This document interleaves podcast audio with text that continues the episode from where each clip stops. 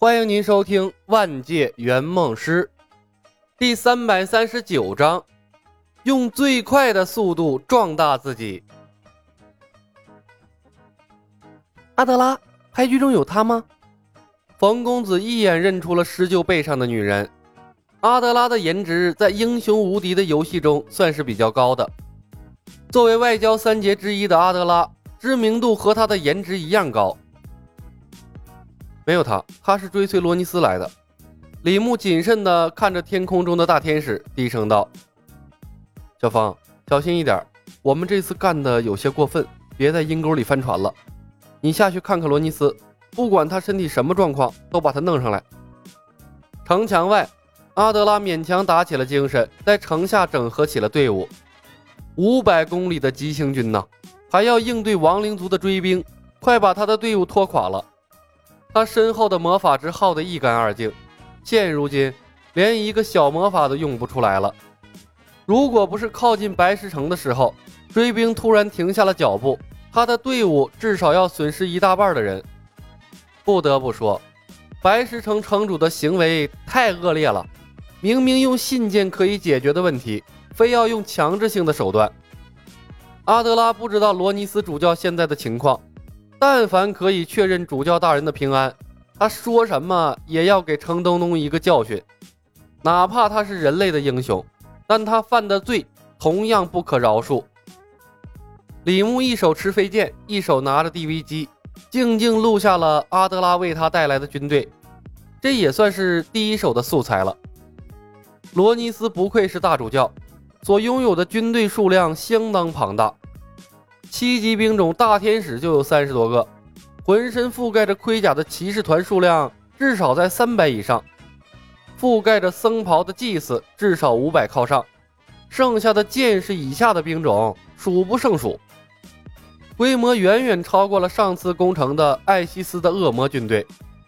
更让李牧感慨的是这个世界的五级魔法，要知道，罗尼斯是一路飞过来的。如果阿德拉不跟着飞，根本来不了那么快。一次性带着数万士兵在天上飞，那简直就是个奇迹呀！连拜月教主都做不到啊！果然，游戏世界中的魔法才是最恐怖的。而罗尼斯和阿德拉拥有这么强大的军团，竟然还被困在了基尔达，那么邪恶联盟的军团该有多么强大？想到这里，李牧不由十分庆幸。亏得他下手果断，利用牌局召唤来了这么多的士兵，不然的话，即便他们拥有圆梦师作弊的技能，遇到这样的大规模作战，也能被人用兵活生生的堆死。毕竟公司的技能并没有直接的杀伤力。三十个圆梦币的任务果然不是那么好完成的。年轻人，我需要见罗尼斯主教。阿德拉把整合军队的任务交给了副将，骑着狮鹫缓缓飞了起来，冷冰冰地对着李牧说道：“他的身后，四个神圣的大天使保驾护航。稍等一下，他们马上就到。”阿德拉女士，请你放心，罗尼斯主教的情况非常好。李牧面带微笑安抚阿德拉。无论什么时候，李牧都尽量保持谦逊的笑容。这可以帮助他迅速拉近和陌生人之间的距离。说话的功夫，艾德立刻搀扶着罗尼斯主教走上了城头。两个人的面色同样阴沉，尤其是主教大人，那全程脸都是黑的。他换了一身干净的教服，身上的装备被扒了个一干二净。智慧之冠已经戴在了程东东的头上，主教胸前的幸运草。手上的戒指同样被摘掉了，头顶红色的智慧之冠，穿着绿色的龙甲，手持红色的赤龙剑，手上戴着两个指环。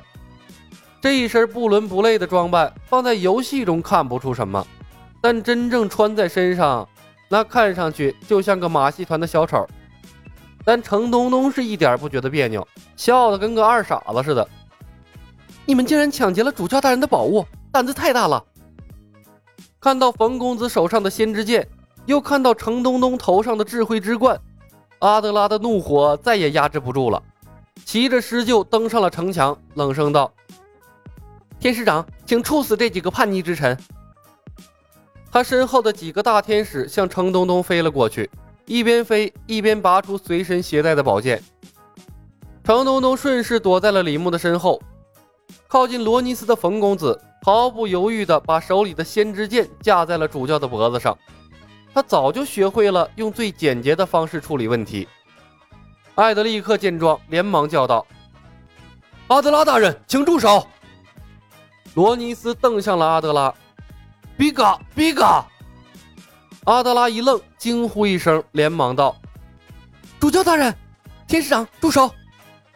天使长回头看到被挟持的罗尼斯主教，愤怒地看着冯公子，却没有再出手。亚尔林扛着摄像机，记录着发生的每一件事儿。自从成为程东东的专职摄影师后，他觉得每一件事儿都值得载入史册。李牧笑道：“阿德拉，不要那么大的火气，我们所做的一切都是为了埃拉西亚呀！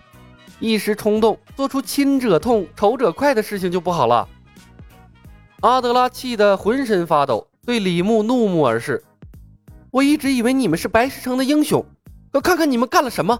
你们挟持了埃拉西亚的大主教。”李牧说道：“我们需要更多的兵力。”罗尼斯叹道：“比嘎。”话一出口，他苦笑了一声，果断闭上了嘴巴。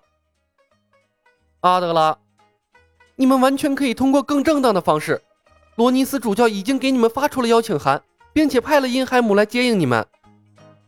李牧看了他一眼，解释道：“我们赶过去的速度太慢了。”而且途中可能出现各种各样的意外，而把你们召唤过来就方便多了。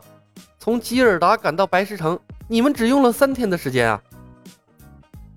阿德拉忽然间无话可说了，他发现和无耻的人根本没法交流，他们肮脏的思想和手段突破了一个正常人的底线。亡灵族的英雄和他们比起来，那都正直的像天使。李牧想了想，继续说道。阿德拉主教大人，你们在赶路，可能不知道，在召唤你们的同时，我同样召唤了邪恶联盟的四支军队，其中有伊欧佛的统帅菲欧娜，还有亡灵一族的统帅摩多。如果没有意外，他们大概会在四天或者五天后抵达。我需要你们强大的军队加入。阿德拉瞪大了眼睛，哆嗦着说道：“你们简直就是疯子！”罗尼斯。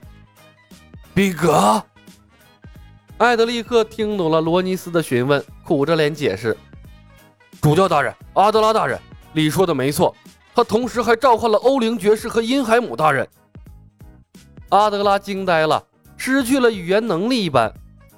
疯子，疯子！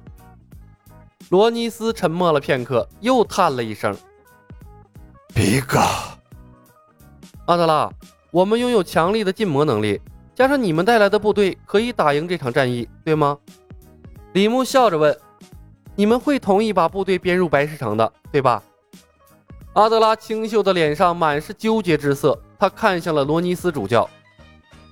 罗尼斯主教指了指自己的嗓子：“比嘎比嘎。”李牧笑着给冯公子使了个眼色，冯公子解除了皮卡丘语言，罗尼斯恢复了说话能力。我不同意这么做，你们根本不知道邪恶联盟的军队有多么强大，更何况你们绑架了对方的统帅，他们出动的兵力会比你们想象的还要强大。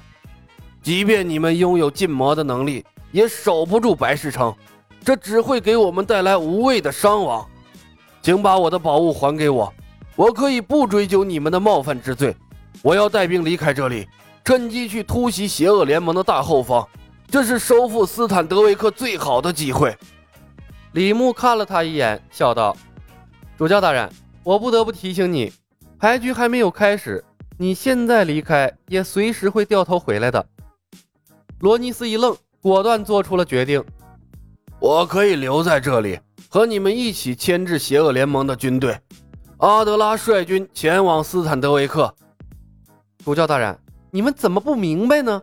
我需要的是你们的军队，而不是你们。李牧无奈的摇头。